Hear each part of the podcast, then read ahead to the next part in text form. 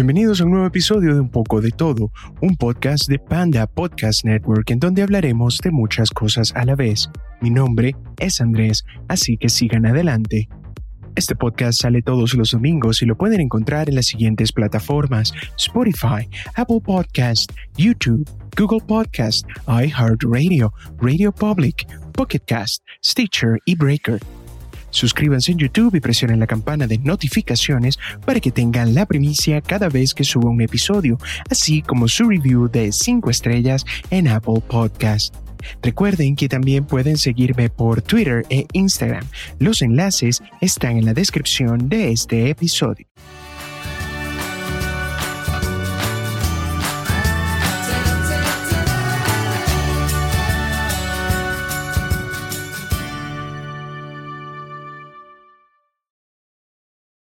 Primero voy a entonar un mea culpa. Sé que los dejé abandonados el eh, episodio pasado, pero había una importante excusa. Era el fin de semana de WrestleMania y como fanático de la lucha libre no podía dejar pasar esa oportunidad. Cuando me di cuenta ya era muy tarde y el domingo también iba a ser el día de la lucha, pero no importa, voy a hacer lo mejor posible para poder eh, compensar este error mío.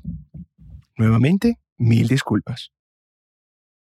Hablando de WrestleMania, quería comentarles que debido a todo esto lo que está sucediendo, principalmente por el Rona, y ya sabemos a lo que estamos hablando, no digo el nombre completo ya que por YouTube las malas lenguas dicen que están tumbando los videos que indican el nombre de esta pandemia, así que vamos de ahora en adelante a llamarlo Rona, ¿ok?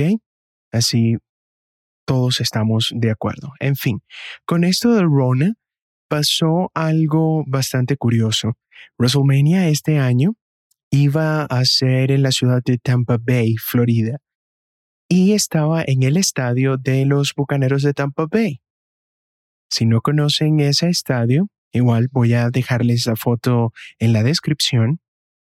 Este es un estadio en el cual tiene un barco pirata, porque los bucaneros, Tampa Bay, ya tienen más o menos la idea de qué es lo que quieren traer. Entonces, WrestleMania siempre se destaca por hacer un show muy grande, donde tienen mucha pirotecnia, tienen una tarima, vamos a llamarlo así, un stage, que es bastante grande y bastante llamativo dependiendo de la ciudad en la cual el show se celebre. En eh, WrestleMania anteriores, por ejemplo, había uno en, en New Orleans o New Orleans y allí tenían la flor de lis, que es eh, característica del escudo de esta ciudad y de este estado. Y era una cosa gigante, enorme, haciendo referencia a que estaban en New Orleans y que era WrestleMania. Lamentablemente, por causa del Rona, no vamos a ver qué era lo que tenían pensado para ese stage, porque para nosotros, los fanáticos, siempre es eh, como una comidilla, una, una cosa que siempre estamos diciendo, oye, y que van a pasar este WrestleMania, que se van a inventar. Entonces esperemos que en un par de años vuelvan a Tampa para poder ver ese barco pirata con WrestleMania. Siguiendo con mi review de WrestleMania, desde hace tres, cuatro semanas, la WWE ha estado siguiendo las órdenes de los gobiernos, en este caso el de el panita Trump, y han hecho sus shows a puerta cerrada, lo cual cuando tú lo ves te das cuenta que el factor de tener una audiencia, un público, juega muchísimo cuando se refiere a un show como este, porque eh, eh, no escuchar nada es horrible. De verdad, es, eh, es como te hace falta algo y aunque ellos tienen, y eso es otra cosa famosa de WWE, que ellos pueden meter sonido de ambiente y de gritos y de cosas, pero no es lo mismo. Entonces sí se celebró WrestleMania y lo hicieron de dos días. En una ocasión normal, sin el Rona, el fin de semana de WrestleMania se divide de la siguiente forma. El viernes hay un show que es como las ligas menores de la WWE. Es un producto donde los nuevos luchadores comienzan a curtirse o luchadores que en algún momento estuvieron en otras compañías. Primero están allí por un par de, meses, inclusive un par de años, para comenzar a darse a conocer nuevamente, ver cómo es el estilo WWE, para luego ir a el roster principal. Bueno, entonces el viernes tienen ese show que es como otra especie de pay-per-view donde tienes un programa donde son varias varias luchas, donde son diferentes historias, pero al final siempre son básicamente las mismas.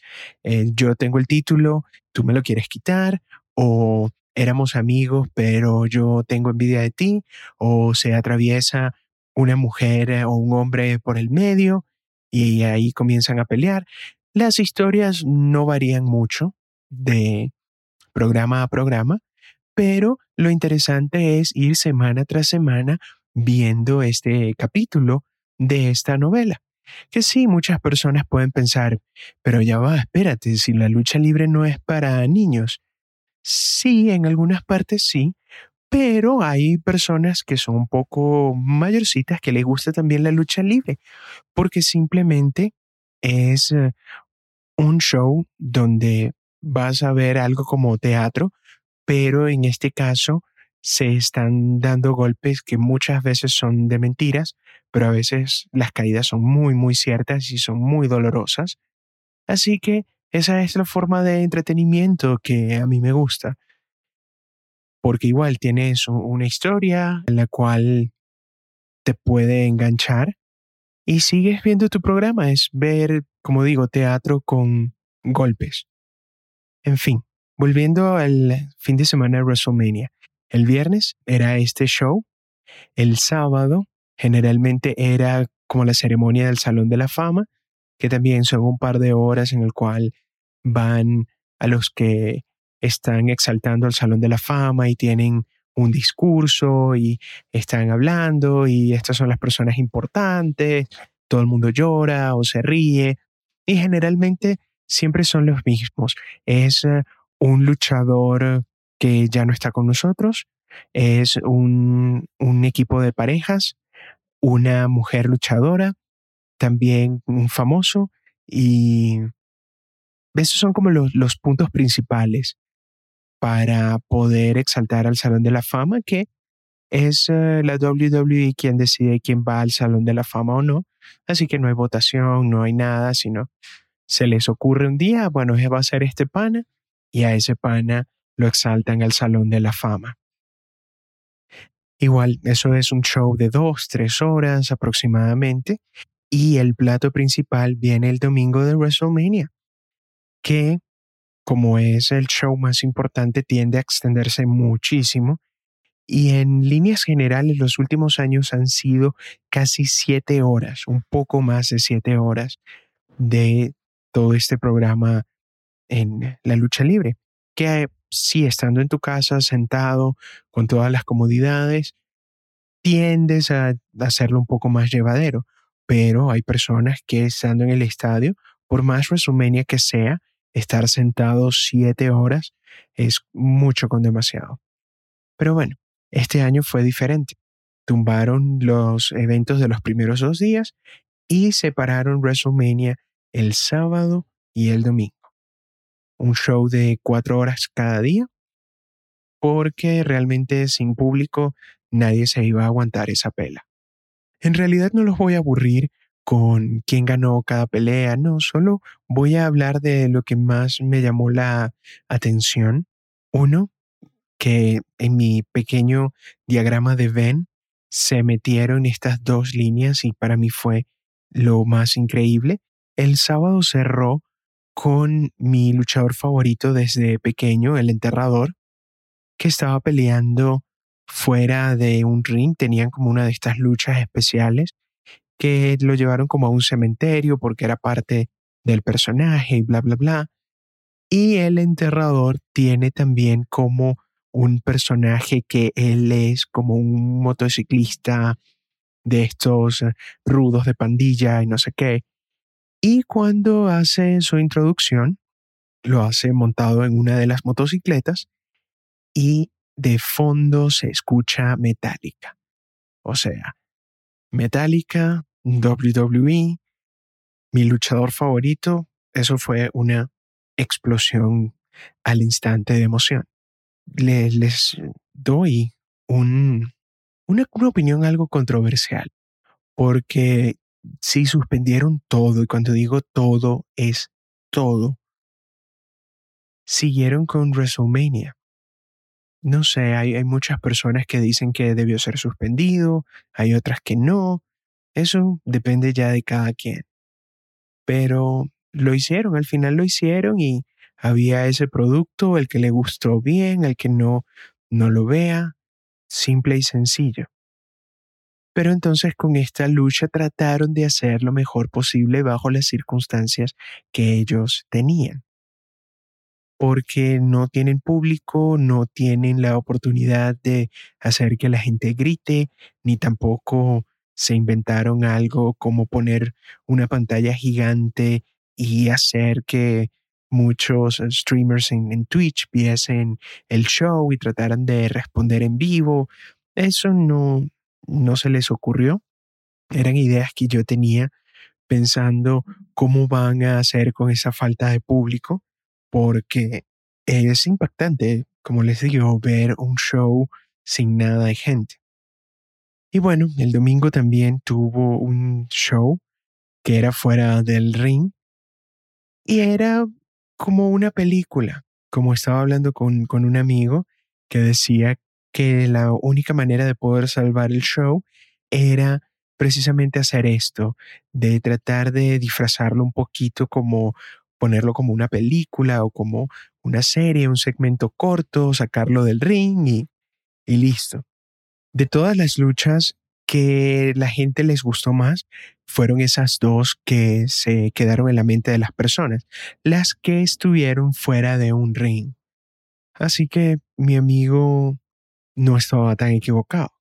Al final del día, es eh, como ver una película, tratar de ser un poco más crédulos, meterte en la historia y ver qué pueden hacer con ella para que disfrutes, porque al final del día eso es lo que quieren, entretener a la gente. Si te lo tomas muy en serio, pues mala tuya. De verdad, solo velo y disfruta. Así que este fue mi pequeño WrestleMania Review. Seguiremos con el próximo segmento luego de esta pausa.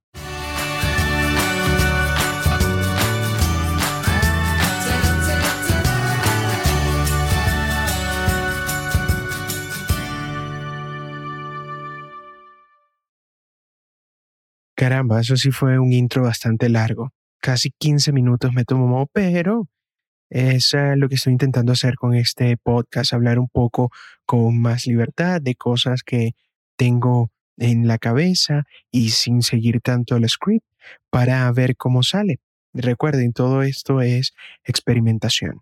Es experimentar, ver cómo están estas cosas, ver qué es lo que les llama más la atención y siempre, como les digo, el feedback. El feedback es muy, muy importante ya que con el feedback haremos de este show su show favorito.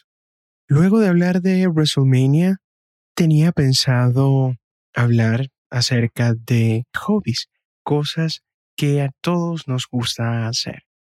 Es muy raro encontrar a una persona que no tenga ningún hobby, así que los famosos tampoco se escapan de esta práctica, porque inclusive los podemos ver en la pantalla grande, los vemos en conciertos, inclusive los podemos eh, ver hablando de temas muy serios, pero al final son seres humanos. Entonces aquí vamos a hablar un poco de algunos famosos y sus hobbies. Primero, Robin Williams. Robin Williams era un gamer y también era fan de anime. Obviamente, ¿quién no creció con Robin Williams? El Aladino de Disney para mí es como una de sus óperas primas y todavía, sí, creo que es como la tercera vez que ya lo menciono en el programa, que están todavía las horas de genio sin salir a la luz y que nunca saldrán a la luz, que era simplemente Robin Williams haciendo chistes. Una lástima que nunca podamos escuchar este material. Entonces el eh, señor Robin Williams era fanático de cultura geek. Con respecto al anime, le gustaba eh, Cowboy Bebop, Ghost in the Shell, Evangelion, porque ya cuando estamos hablando de ese tipo de anime, ya sabemos que he's legit. Realmente sus credenciales están a la orden del día, así que podemos decir que el tipo sabía lo que era, no era de, ah, sí, me gusta el anime y solo conozco de Sailor Moon. Ojo, sin meterme con la gente que le gusta Sailor Moon, sino diciendo que soy fanático de algo y te gusta solo una que otra cosa. Ah, muy interesante. También le gustaba los Dungeons and Dragons. Y bueno, todos estos tienen ese tipo de mentalidad, una gran imaginación y eso obviamente iba a salir por algún lado. Inclusive, si no está aquí, lo voy a buscar porque sé que también Vin Diesel, aparte de ser eh, Toreto, él también le gusta mucho Dungeons and Dragons y también él grabó un video de breakdance, de cómo hacer breakdance. Sí, Toreto bailando. Voy a ponerles también este enlace para que lo vean. Yo no me puedo quedar solo con todo este material. Volviendo a Robin Williams, él era tan fanático de los videojuegos que a su hija la llamó Zelda. Así que puedes ver la, cantidad de fanatismo que tenía ese hombre por todo este tipo de culturas. Así que, bueno, por lo menos era fanático de la leyenda de Zelda o se imaginan, no sé, si fuese fanático de Mario, a su hija la iba a llamar que Peach. Seguimos ahora con atletas que también son bastante nerds. Por ejemplo, tenemos a Karim Abdul-Jabbar y a Tim Duncan, dos de los grandes eh, jugadores de todos los tiempos, miembros del Salón de la Fama, y también tenían su lado, tienen su lado geek. Por ejemplo, Tim Duncan es eh, bastante obsesionado con Merlin el mago tan obsesionado que él le dijo a sus eh, compañeros que lo llamasen Merlín. Obviamente, aparte de esto, él tiene un tatuaje de Merlín en todo el pecho para seguir con su fanatismo. Y si estamos hablando de cultura geek, no puede faltar Dungeons and Dragons. Eso también es parte de lo que sería como el manual de todas estas eh, cosas de cultura popular. Inclusive a David Duncan le gustan las eh, ferias del Renacimiento y tiene su colección personal de espadas. Entonces sí es bastante nerdito, pero bastante cool.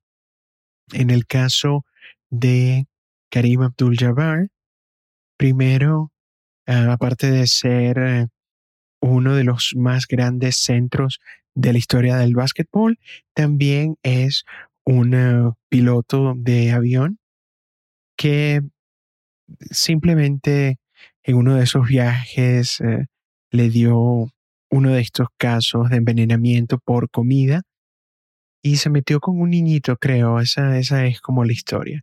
Si entienden la referencia, pues es que son uno de los míos.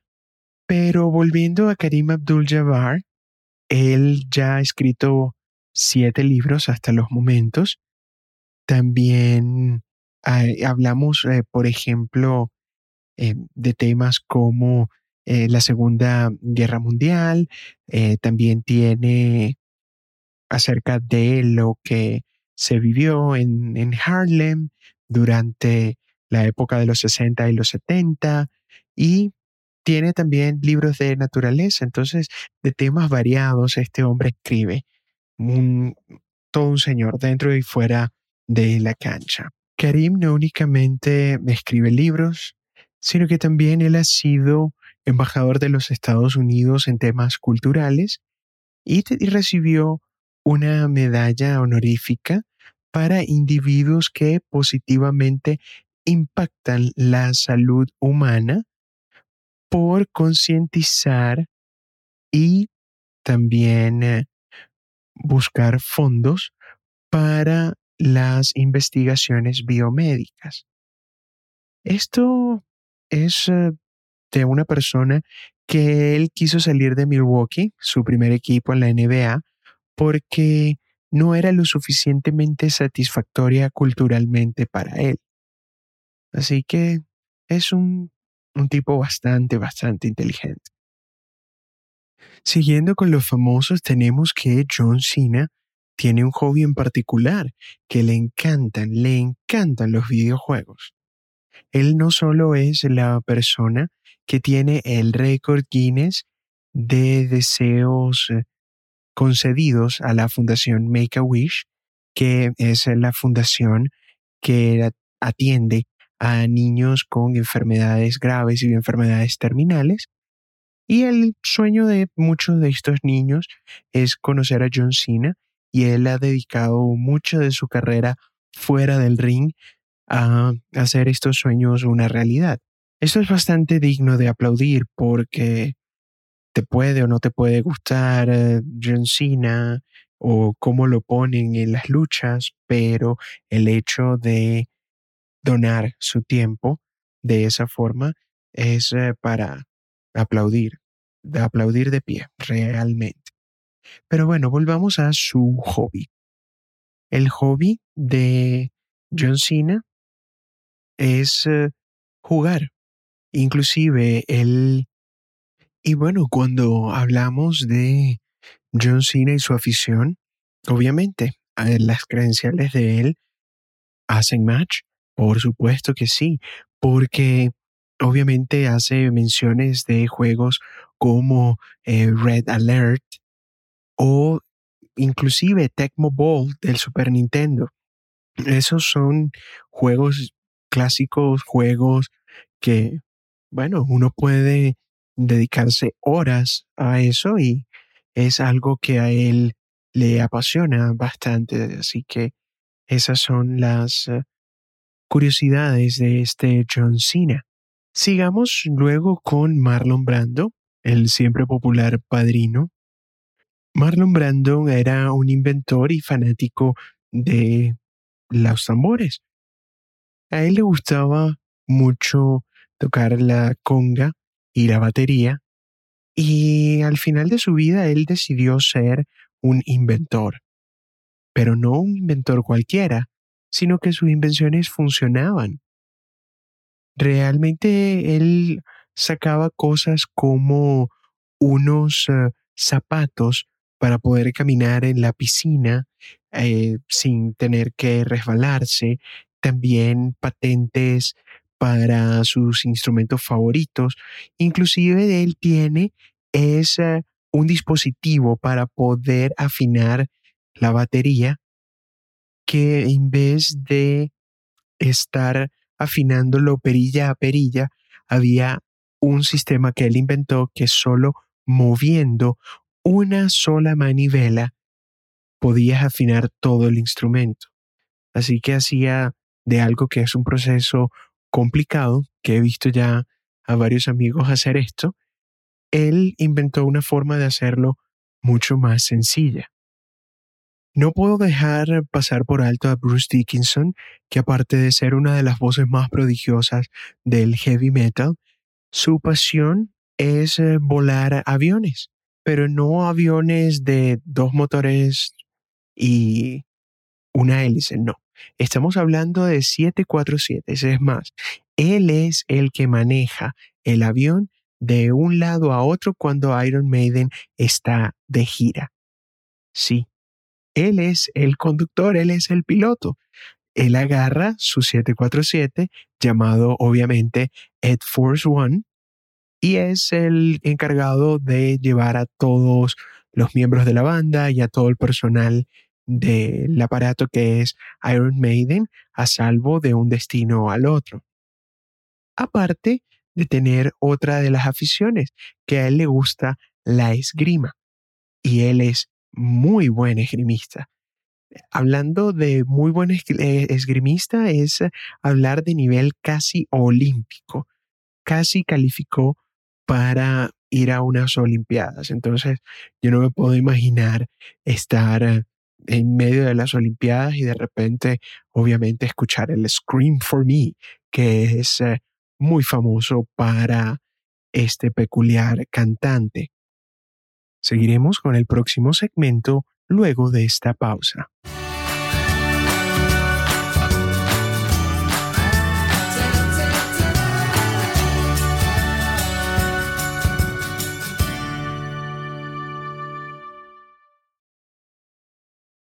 Cerrar, voy a hablar de recomendaciones, aprovechando que estamos en cuarentena y lo que vamos a hacer es eh, buscar acá en eh, Netflix o cualquier otra plataforma que puedan tener para que puedan pasar mucho mejor esta cuarentena.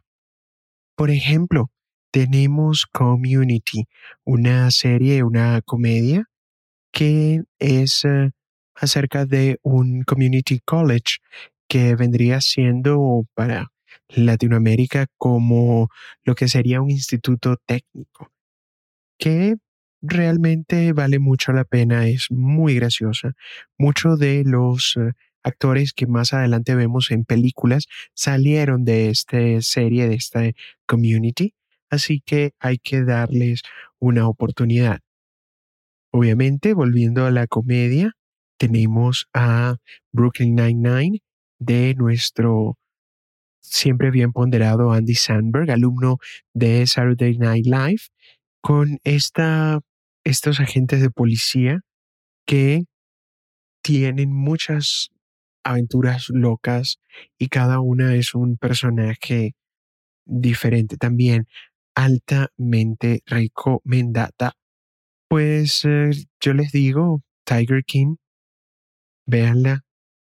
No voy a dejarles de decir esto porque es increíble, no para ser simpáticos o para ser benevolentes con el personaje, porque hay que ser honestos, todos allí son muy malas personas.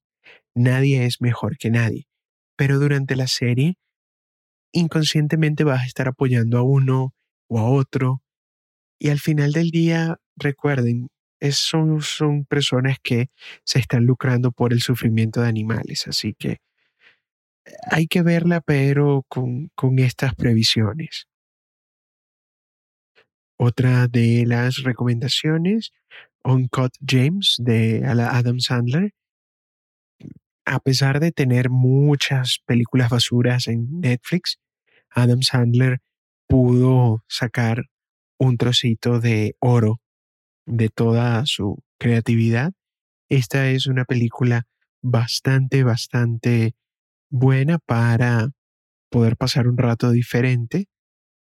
Y para terminar, para que tengan todo este material y lo puedan buscar, lo puedan ver, simplemente les eh, digo un documental un poco ahora más serio que es dentro de la mente de Aaron Hernández, que era un jugador de fútbol americano que cometió un crimen, bueno, una serie de crímenes, pero no les voy a hacer spoilers, y al final vemos que su historia, a pesar de todo lo malo que pasó, es bastante triste es bastante triste porque era una persona que necesitaba ayuda y se juntó con personas que no debía. Igual, cero spoilers, cero spoilers. Vayan, disfruten, vean y me cuentan, me cuentan cómo les fue, ¿ok?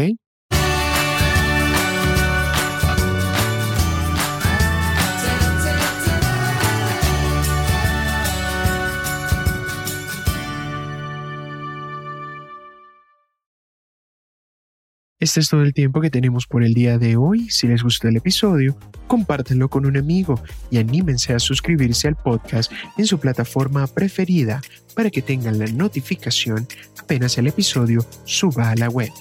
Esto fue un poco de todo y hasta la próxima.